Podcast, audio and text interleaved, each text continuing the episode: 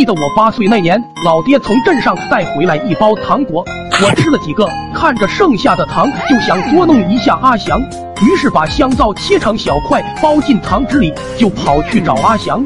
刚走到村口，却发现两个小混混正围着一个老头推推搡搡，正义的光芒一下照亮我的脑壳。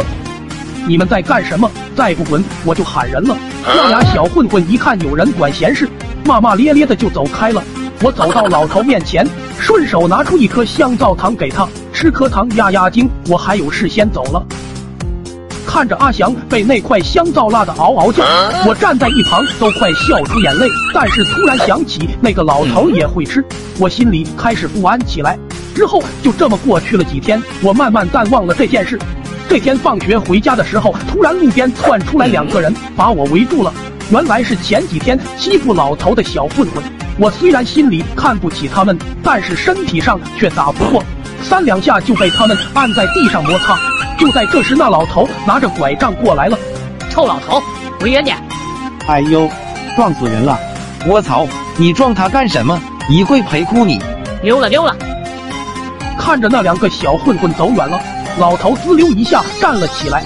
小朋友，上次谢谢你了，看你脸都破皮了，要不到我那去抹点药吧？